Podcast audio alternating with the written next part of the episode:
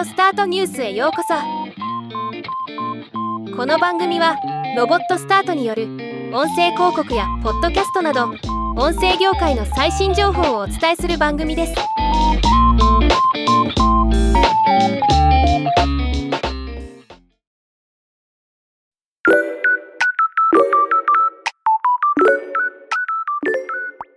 メタが1100以上の言語に対応する大規模な音声 AI モデル。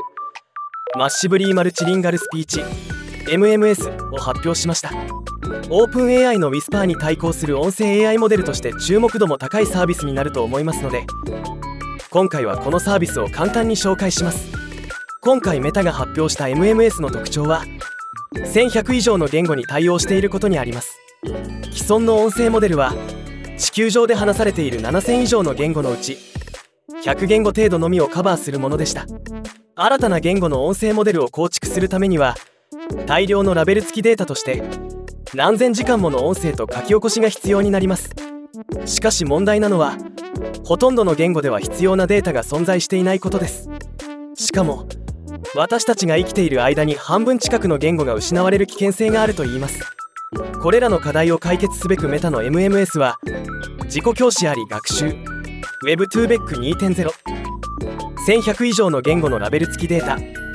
4000近い言語のラベルなしデータを組み合わせることによって対応言語数を増やす取り組みを行ったとのこと。興味深いのは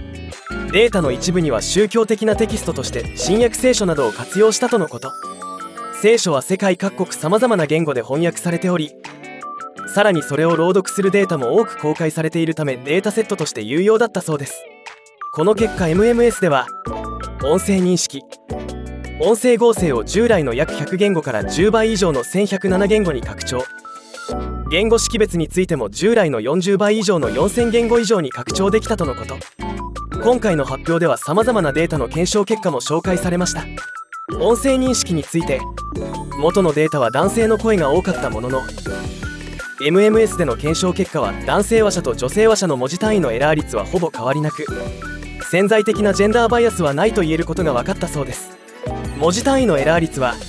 通常対応する言語数が増えるにつれて性能は低下する傾向にありますが MMS の場合は61言語から18倍以上の1107言語に増やしても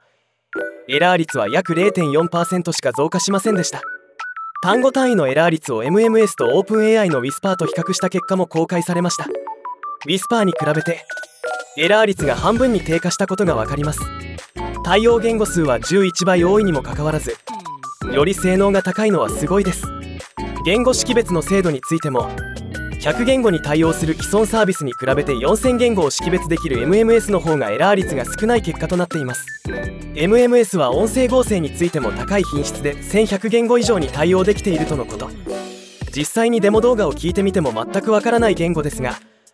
滑らかでリアルな感じがします。今後さらに精度品質を高め対応言語を増やしていくためにより詳細の情報をまとめた論文と GitHub も公開されています。興味のある方は合わせてご覧ください。ではまた。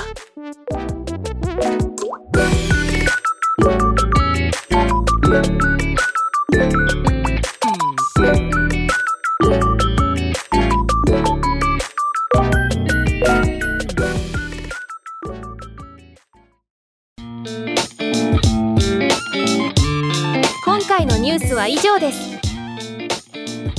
もっと詳しい情報を知りたい場合「オーディオスタートニュース」で検索してみてください。ではまたお会いしましょう。